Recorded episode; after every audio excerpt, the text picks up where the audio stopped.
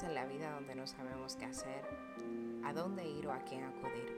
Sin embargo, he aprendido que en la vida después de cada tormenta siempre sale el sol y que las tormentas son cosas temporales, no van a durar para siempre.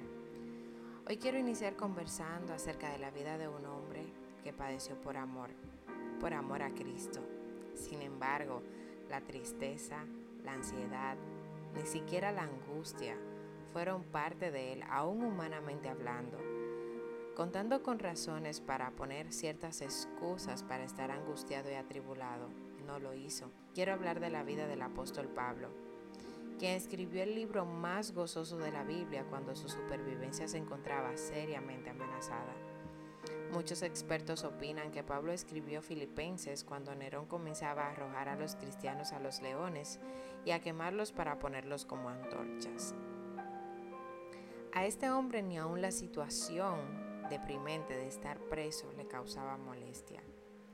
La vida de Pablo nos muestra una estrategia saludable de qué hacer aún en nuestras peores circunstancias. Y esto lo digo porque él aprendió a estar contento no por su circunstancia, no por lo que podía pasarle, sino porque contaba con la compañía de quien podría ayudarle en medio de todo lo que le podía acontecer. Y esa compañía se trata nada más y nada menos que la compañía de Jesús. En un momento determinado, el apóstol Pablo tenía una celda en lugar de un hogar. Tenía cadenas en sus manos en lugar de prendas. Tenía cuatro paredes en lugar de un campo misionero. Tenía un guardia que le vigilaba en vez de una libertad física. Sin embargo, nada de lo que le aconteció lo movió de sus convicciones, porque tenía algo más importante que todo ello y era el amor de Dios. Tenía el perdón de los pecados y la certeza de la salvación. Las circunstancias nunca fueron una turbación para Pablo porque tenía a Cristo y tener a Cristo para él era más que suficiente. Las riquezas no le llamaban su atención. Los aplausos no eran algo a lo que él le mostraba importancia. Ni la cárcel ni la muerte lo intimidaban porque él encontró algo mucho mayor a esto. Y era a Jesús quien llenaba su corazón por completo y algo que él establece en la carta a los Filipos, en el libro de Filipenses capítulo 1, es que él quería que supieran que lo que le había pasado le había ayudado a anunciar la buena noticia, o sea, el Evangelio. Él le dice, todos los guardias del palacio y el resto de la gente saben que estoy preso por servir a Cristo. Además, al saber que estoy preso, la mayoría de los hermanos se han animado a anunciarle el Evangelio de Dios, sin miedo y con más confianza en el Señor Jesucristo. Es cierto que algunos anuncian la buena noticia porque de veras quieren ayudar, aman a Cristo y saben que Dios me ha dado la tarea de defender la buena noticia. En cambio hay otros que lo hacen solo por competir conmigo o porque me envidian. Y esos que me envidian no la anuncian con sinceridad, lo hacen porque son egoístas y solo quieren crearme más problemas aquí en la cárcel, hablaba Pablo. Pero eso no importa, porque sean sinceros o no, están anunciando el mensaje de Cristo y eso me hace sentirme muy feliz. Y más feliz me sentiré cuando sepa que por medio de las oraciones de ustedes y con la ayuda del Espíritu de Jesucristo, pronto saldré de la cárcel.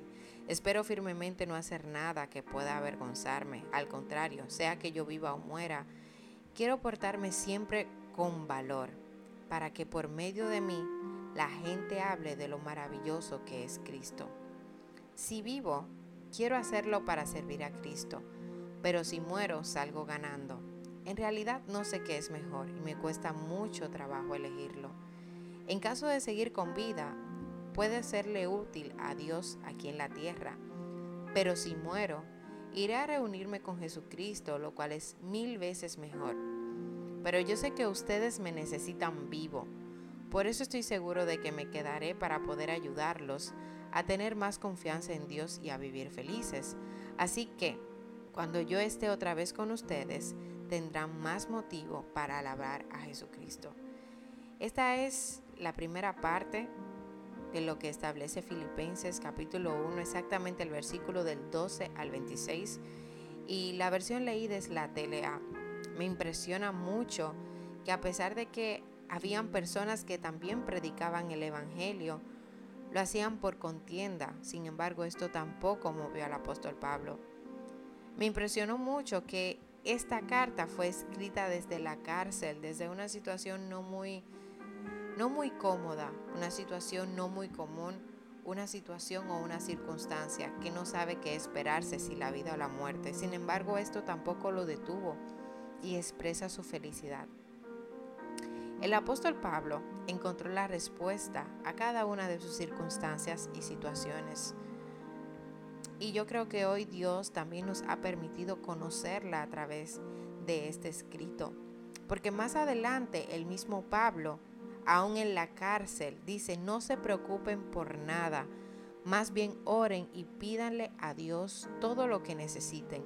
Sean agradecidos. Así Dios les dará su paz esa paz que la gente de este mundo no alcanza a comprender, pero que protege el corazón y el entendimiento de los que ya son de Cristo. El tema de este podcast es ¿qué hago con mis circunstancias?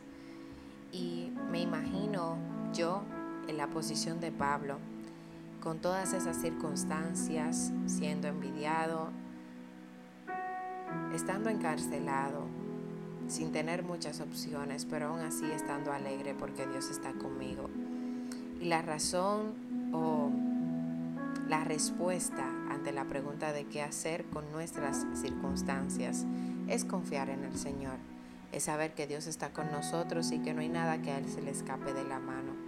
Lo que debemos hacer con nuestras circunstancias es darle gracias a Dios por todo, porque Él todo lo conoce, porque para Él no hay nada oculto porque Él sabe lo que sentimos, lo que padecemos, y todo obra para bien, para los que le aman a Él. Quiero terminar este podcast esperando que tú también hayas encontrado la respuesta a qué hacer con esa circunstancia que es la razón por la cual quizás estés escuchando este podcast.